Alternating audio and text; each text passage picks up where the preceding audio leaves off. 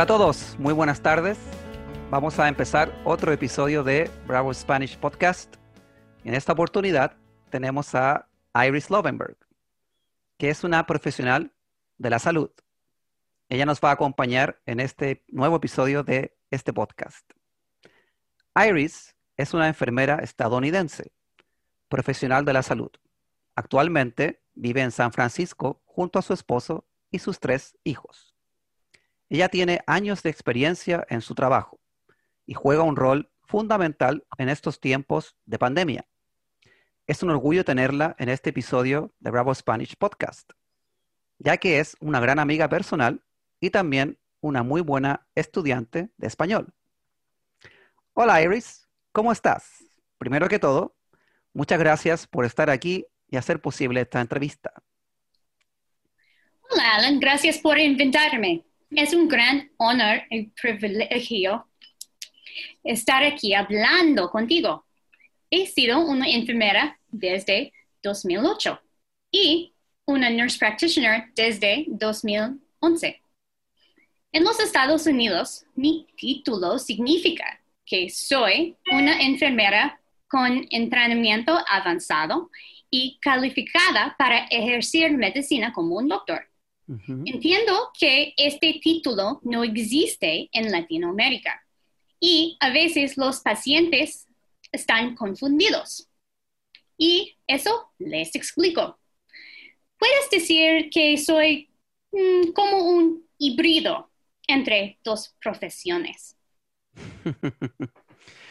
Ah, ¿Por qué decidiste ser enfermera, Iris? ¿Alguna razón especial? ¿Qué te motivó? Hmm.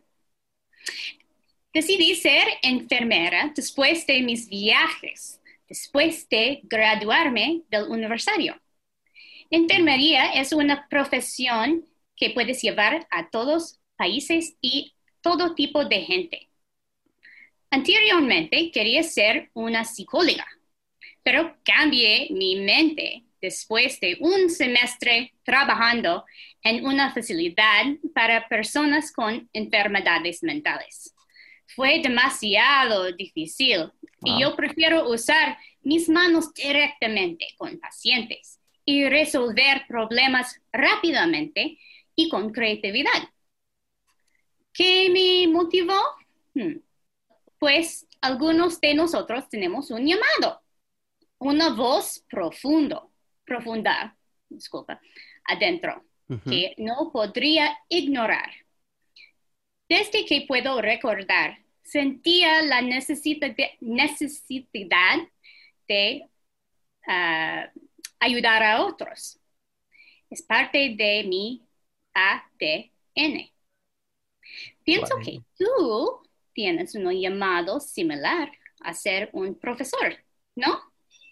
Sí, sí, la verdad es que eh, hay una voz interior que me dice siempre las cosas que tengo que hacer y eh, es imposible ignorarla cuando tú eh, amas lo que haces, cuando te gusta mucho tu trabajo. Y pienso que eso es lo más importante, cuando escuchas esa voz interior y además amas lo que te gusta, que es ayudar y hacerlo de una manera profesional también. Qué bueno, Iris, qué bueno escuchar, escuchar que dices eso. Eh, otra pregunta, Iris. ¿Con qué tipo de pacientes trabajas?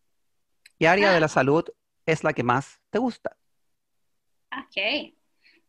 Bueno, ahora, durante la era de COVID-19, trabajo en el departamento de atención urgente. Mis pacientes o mi gente son personas sin muchos recursos. La mayoría son inmigrantes de Latinoamérica y Asia, incluyendo gente de Guatemala, México, El Salvador, Honduras, Perú y Venezuela. Antes de eso, trabajaba en muchas áreas distintas. Por ejemplo, una cárcel. Cuidado intensivo para pediátricos, medicina general y una empresa emergente. Pero mi pasión es las especialidades de inmunología y neumología. Mm. Oye, Iris, ¿y cómo fue tu experiencia trabajando en una cárcel? Necesito preguntarte.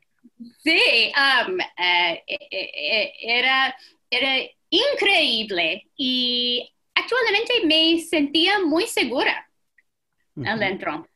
Um, Era más triste de, de es, es, lo único cosa que yo recuerdo muy bien. Mm. Me imagino. Oye, Iris, sin, sin duda alguna, eh, hoy vivimos una situación donde los enfermeros como tú eh, o enfermeras son los héroes de este planeta, para mí, pero lo personal, ustedes son los superhéroes, los Avengers de toda esta situación. Eh, ¿Qué piensas tú? ¿Cómo te sientes? Ah, es un sentimiento extraño, por cierto. Por ejemplo, hace dos semanas atrás estaba caminando cerca de mi hospital en San Francisco, vestido, vestida con mi uniforme y mascarilla, cuando un grupo de hombres de construcción, supongo, pararon lo que estaba haciendo y se arrodillaron y me dieron un aplauso. fue una experiencia surrealista. Pero de todas maneras hay mucha gente, incluyendo pocos de mis amigos, que me tienen miedo. ¿Miedo? Sí. Ellos piensan que estoy contaminada. Oh. Porque trabajo en un hospital con todos los mm. pacientes, enfermos, you todo. Y mis hijos no reciben muchas invitaciones. Y eso me ah. hace muy triste. Y la realidad es esa. No soy un héroe. Soy una humano, humana, normal, como cualquier persona. Tengo miedo, igual de todos. Mm. Pero me siento afortunada porque tengo una excusa para salir de la casa al diario. La realidad es que ser una enfermera durante una pandemia es más fácil que ser una maestra con niños en casa, con una computadora y... sí, la verdad es, es, difícil. La educación en línea ha cambiado mucho y, bueno, por este sistema de Zoom y, bueno, ya sabes, todo lo que es en línea, sí, también es difícil. Pero también te, te tengo un aplauso un pequeño aplauso para ti por lo que haces, porque de verdad, de verdad que lo, admiro mucho, Iris, de verdad. Oh, gracias. Oye, Iris, em, ¿qué papel juega el idioma español en tu trabajo? De verdad que mm. quiero saber. ¿Lo usas mucho? Oh my gosh. ¿Sientes que es muy importante hablarlo? ¿O por qué decidiste estudiar español? Ok. Well, Español juega un gran papel en mi vida profesional. Diría que uso español 600 a 70, 70 no, no siento. 50 a 70 porcentaje del tiempo. Ah, sí. en nuestro hospital, por ejemplo, tenemos un servicio para traducir pero es muy, muy lento. Y descubrí que era más fácil hacerlo yo misma. Además, me parece que puedo establecer confianza más rápido cuando, cuando uso español directamente con mis pacientes. Comencé estudiando español en escuela secundaria pero lo dejé porque tenía otros intereses a este tiempo y me faltaba práctica. Pero cuando me gradué de la universidad, viajaba mucho en Europa y Latinoamérica y comencé práctica y a tomar clases otra vez durante este tiempo. Después, trabajé en muchos restaurantes y practicaba español con mis colegas.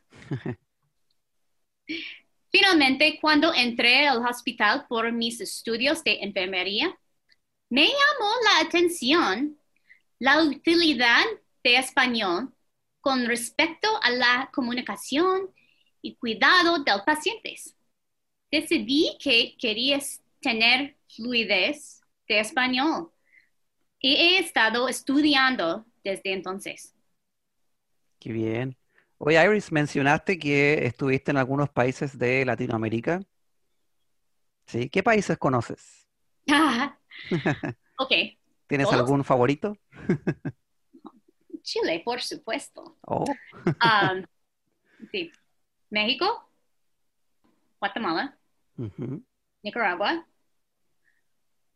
um, Belice, Costa Rica, mm, Perú, Chile, Brasil y Argentina. Wow. ¿Conoces casi todo? No, no, no todo. ¿Conoces mucho? Qué bueno. Muchos, muchos. ¿Piensas volver cuando la pandemia termine? ¿Piensas volver? Sí, sí pronto, pronto. Qué bueno. Tengo muchos amigos en Chile, todavía. bueno, vamos a ver si nos vemos pronto entonces, si vuelves a viajar. Eh, Iris, ¿crees que el uso de una mascarilla es clave hoy en día? ¿Debemos usar mascarilla? Ah, la mascarilla, una buena pregunta. Claro, es muy importante. Y en este momento es la única herramienta real que tenemos. Mascarillas no protegen y nos ayuden a no infectar a otros. Y igual protegemos de los demás. Los países asiáticos lo entendieron al principio de la pandemia. Se piensa que la implementación de mascarillas fue fundamental para controlar la propagación del virus en estos países. Y por eso los números de casos y muertos son tan tan bajos allá. Claro. Oye, me, llama la atención, Iris, mucho algunos comentarios de, doctores y enfermeros cuando ven a personas usando una mascarilla, pero solamente cubriendo su boca y no la nariz.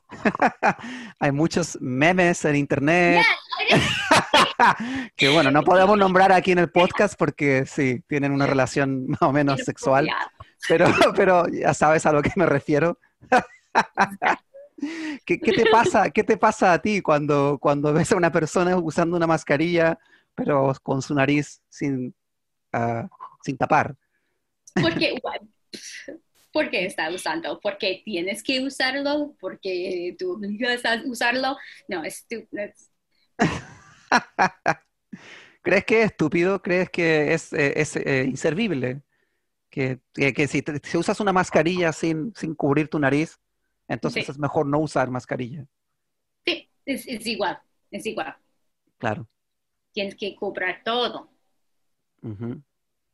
Si no, ¿cuál es el punto de no hay un usarla? Puedes usar la um, chaqueta. Claro. O por ejemplo, cuando tú, cuando tú vas a un, a un bar a un restaurante con distanciamiento social, pero entras con mascarilla, pero para beber y comer tienes que sacar tu mascarilla, no puedes, entonces, o cuando vas en un bus, un bus tiene un espacio cerrado y tienes que usar mascarilla, pero si alguien bebe agua o come, no tiene su mascarilla, entonces el propósito ya no, no sirve. hay muchas reglas que son tontos. Sí. Bueno, ¿cuál es tu, cuál es tu posición entonces respecto a, este confinamiento? Eh, ah. ¿Deberíamos todos estar en cuarentena? ¿Qué opinas tú personalmente del COVID? ¿Con el, confinamiento? Ok, pienso que el confinamiento es un paso crítico al principio de un brote. Cuando los casos son mm, cluster, en un cluster, Ah, ya, tienen un grupo específico. en grupo, un grupo específico. Sí, Esto previene una explosión de casos rápidamente. claro. Si tú recuerdas, en marzo nadie sabía cómo tratar ni manejar estos pacientes. Nadie en el mundo occidental entiende el uso de mascarillas. Pues el confinamiento nos compró tiempo para investigar y entender del virus. Claro. Ahora pienso que el confinamiento es necesario solo cuando los casos son tan altos en una área. Por ejemplo, en San Francisco, los números explotaron durante los dos fines de semana pasadas y por eso tuvimos que cerrar muchos negocios y escuelas. Desde hoy tenemos un toque de queda también. Mm, Nueva York y Lombardia, Italia son buenos ejemplos de qué pasaría si la gente no hace cuarentena lo más pronto posible. exactamente. COVID es un virus muy astuto, asusto.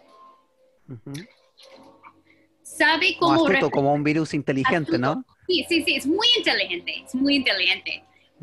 Sabe cómo replicarse muy rápido, infectar fácilmente y sobre 40% de la población sola tiene síntomas leves. Ah, claro. Es un virus casi perfecto. O sea, hay gente, hay gente que podría tener el virus y no, no, no, no darse cuenta, ¿verdad? Por ejemplo, yo podría tener ahora el virus, pero no tengo síntomas. Entonces yo podría perfectamente eh, interactuar con otra persona y yo darle el virus a esa persona y yo sin saberlo tenía COVID y nunca, nunca me enteré, Ujú, ujú. ¿verdad? Y puede pasar a tu abuela o puede pasar a cualquier persona, eh, su, vecino con cáncer. Claro. Sí. So, No, e- e- en ese sentido es muy, muy peligroso. tengo una pregunta. En, Sí. en Chile, mm, tu área, Ujú. ¿puedes pedir por una prueba de COVID fácilmente? Mm, sí, fácilmente, un poco entre comillas, como decimos, porque tienes que agendar una hora, llamar y muchas de las veces no hay, no puedes tener una cita con el doctor muy fácilmente. Entonces tienes que esperar un poco porque toda la gente quiere hacerlo. Entonces, eh, cuando empezó la pandemia, era muy difícil tener un, un examen muy rápido. Podías, no sé, tener de, de en dos días poder hacer el examen. Eh, pero ahora eh, sí, es un poco más fácil, puedes pagarlo y los resultados están en 48 horas. Ujú, Oh, ya? sí, Wow. Muy sí. bien. sí, y eh, eh, tienes, claro, tienes tu resultado, lo puedes, lo puedes tener por, incluso por email, puede la gente responderte al hospital y decir, hey, estos son tus resultados. Y, claro, por ejemplo, hay muchas, hay muchos trabajos, los trabajadores tienen que eh, hacer el test del COVID una vez por semana, porque son trabajadores que van a unas minas que están lejos en el norte y ellos tienen que tener el test. Es necesario, si no, no pueden subir a las minas y trabajar. Entonces, sí, hay muchas veces que se hace así. Pero po- podríamos decir, podríamos decir que hoy en día el Hoy examen, en día claro, el examen está al alcance de, de- de todos. Sí. Em, otra pregunta, Iris, entonces, ¿cómo ha cambiado tu vida desde que empezó la pandemia? Ajá. Mucho cambio. ¿Mucho? Mucho. Por, por ejemplo, nos mudamos fuera de la ciudad de San Francisco um, por más espacio, um, un backyard, um, Ah, ya, un patio más grande. El patio más grande y con la naturaleza. Um, me interesa más la en- eh, naturaleza después del pandémico, la pandemia. Claro. Paso mucho tiempo con mi familia, especialmente mis hijos, porque la escuela está cerrada. Y de repente, tantos amigos perdieron sus trabajos. Mm. Y eso ha sido muy triste. Por, pero por el lado positivo, estoy en contacto con muchas personas de mi vida atrás, a quien no he visto por mucho tiempo, como tú, Alan. Eso ha servido mucho entonces para tener el contacto con otras personas que no, no veíamos Sí. hace mucho tiempo. Sí, sí. Claro, tienes toda la razón. Oye, ¿y qué, qué es lo más difícil de trabajar con pacientes con COVID? Ah, la cosa más difícil para mí es cómo explicar la importancia de la cuarentena. Mm, Muchos de mis pacientes viven en un departamento muy pequeño, con generaciones de familias debajo de un techo. wow. A- Además, la gran mayoría de mis pacientes son trabajadores esenciales en los restaurantes, supermercados, limpiezas en empresas grandes como Google y Facebook. Mm, Todos necesitan el sueldo y tienen miedo de ser despedidos. También a veces es muy difícil predecir quién va a salir con síntomas graves. A menudo temo que tomé una mala decisión cuando le digo a una pacien- un paciente, todo estará bien, toma ibuprofeno y bebe mucho agua en casa. Claro. Mira, esa situación es muy difícil eh, de las personas que están sin trabajo por la pandemia, por el COVID. Em, acá en Chile también hay muchas personas que perdieron su trabajo. Hay una tasa de cesantía de personas que no trabajan, que perdieron sus trabajos, muy grande. Es mucho el porcentaje de personas que no está trabajando ahora en todas las áreas de, de trabajo, músicos, en restaurantes, en bares, Turismo. turismo, sí, el turismo está prácticamente muerto. Es muy, muy triste. Sí. Ya. Y no sabemos cuándo esto va a mejorar. No sabemos. Por eso yo te quiero hacer la siguiente pregunta. Hablando de eso, ¿crees que hay una salida? ¿Crees en la vacuna? Sí, creo que hay una salida eventualmente, pero no pienso que la vacuna es la única respuesta. Lo más importante es eso. Todos tienen que juntarse, estar de acuerdo y seguir las recomendaciones de nuestros expertos. No escuchar las recomendaciones de tu tía espiritual ni los frades vendiendo curas milagrosas. Además, es súper importante no congregarse en un espacio cerrado sin una mascarilla. La vacuna fue conducida en el contexto de distanciamiento social. Y la realidad es no sabemos cómo la funcionará sin estas medidas como una mascarilla. Claro, Nadie sabe. claro. Hay muchas personas también hablando de, de sus propias teorías sobre el COVID y ya sabes, todo esto que es eh, conspirativo. Entonces, mi otra pregunta, y esto de verdad me interesa saberlo mucho, Iris, ¿qué piensas de la gente que no cree en la vacuna? Eh, no sé, ¿qué pasa por tu cabeza cuando escuchas cosas como el COVID-19 es una mentira, el virus no existe, es un simple resfriado, oh, es una conspiración, nos quieren manipular y controlar? ¿Qué pasa en tu cabeza cuando escuchas cosas como estas? Mm, Entiendo por qué la gente no cree en la vacuna. La tecnología es, de esta vacuna es nuevo, es desconocida. Sí, Fue desarrollado muy rápido. En este país, el virus y la vacuna son cuestionados. Y de verdad, cuando escucho teorías de conspiración, me dan rabia. Me dan asco. Quiero gritar, llorar y pegar el rostro a los que hablan estas cosas. En serio. Pero tengo que controlarme y uso mensajes consistentes, consistentes con ciencia. Mm, respondes con ciencia, con datos. Ajá. Muy bien, sí. bueno, qué mejor, qué mejor respuesta que algo científico, ¿verdad? Algo científico. Claro. Oye, ¿y, y, qué piensas de países como Alemania, donde la gente de Berlín, por ejemplo, protestó contra el COVID y sus habitantes piensan que todo es una mentira para tener a la gente en sus casas encerradas? Hay otros países que también van a empezar esta tendencia, creo. ¿Qué, qué piensas? En todo el mundo, en todo el mundo. Ah, entiendo que protestas contra el confinamiento está ocurriendo en muchos países. Está ocurriendo aquí, acá, en uh, ciudades estadounidenses también. Y pienso que está bien. Si todos se ponen una mascarilla y mantienen una distancia. Sería una buena idea de tomar una prueba de COVID después de los cinco días siguientes. Ah, claro. Ya, para mí, protestar es un signo, signo de una democracia sana.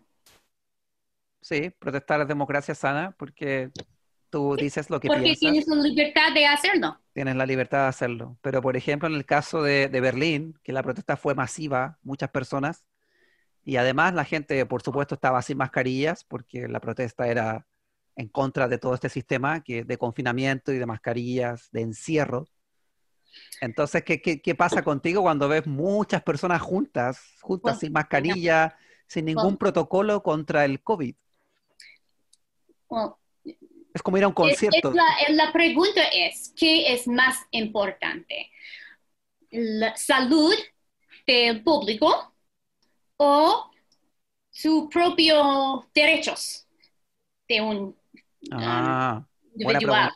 Buena pregunta. Y eso es la eh, que, es más importante. nadie sabe. Es una es una cosa mm, profunda también. ¿no? Es, nadie puede responder. Sí. Hay, no hay una respuesta apropiada. Qué, qué, difícil, qué difícil justamente lo que tú... Para mí, para mí, pienso que um, la salud pública es más importante de un derecho individualista. Ah, claro, sí, sí, sí. Sí, eh, qué, qué, difícil, Iris, qué difícil. Es súper difícil. Y siento que en uh, países colectivos como Japón, China y pienso Vietnam también, um, los casos son bajos porque el gobierno y la gente cuida a todos. Claro. Uh, por, lo menos. Sí, sí. Bueno, en Europa, después de, que pasó esta protesta en Berlín, por ejemplo, pero en otros lugares ahora tienen un brote más fuerte, creo, de, virus. Y también ahora las fronteras vuelven a cerrar, eh, la gente vuelve a estar en confinamiento. Entonces es, es, oh, es muy difícil. Pero al mismo tiempo, claro, entiendes que la gente quiere su libertad, ¿verdad? Sí. Y en el oeste, eh, en el occidental somos muy individualístico.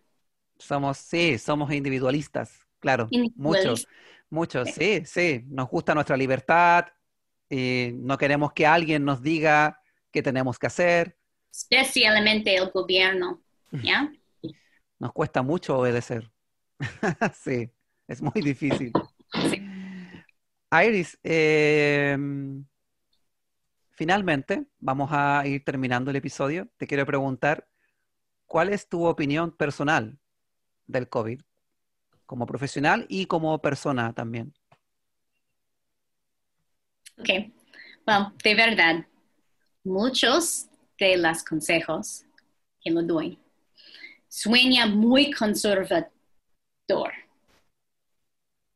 Pero en mi vida personal es algo diferente. de verdad, porque ah, hay muchas reglas que son muy difíciles a seguir. sí, como lo que hablamos del... Yeah, Claro, como pero- lo que hablamos del restaurante y del bar, Exacto. que no tienes que usar mascarilla, pero sí afuera es como, ¿por qué? Claro.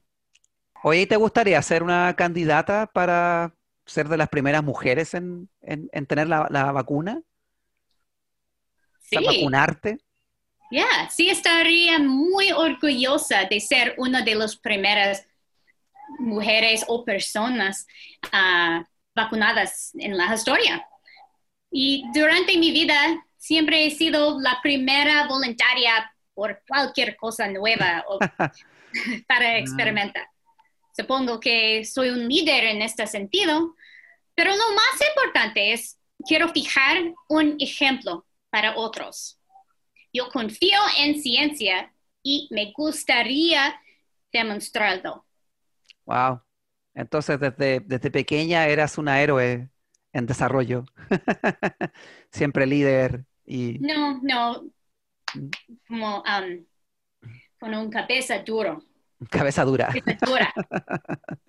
Claro. Bueno, finalmente, para terminar, Iris, la última pregunta para ti. ¿Qué te gustaría decirle a las personas que escuchan este podcast? Ok. Todos deberíamos tener fe.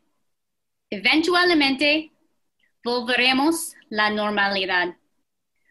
Pienso que las mascarillas y distanciamiento social van a estar con nosotros por un tiempo.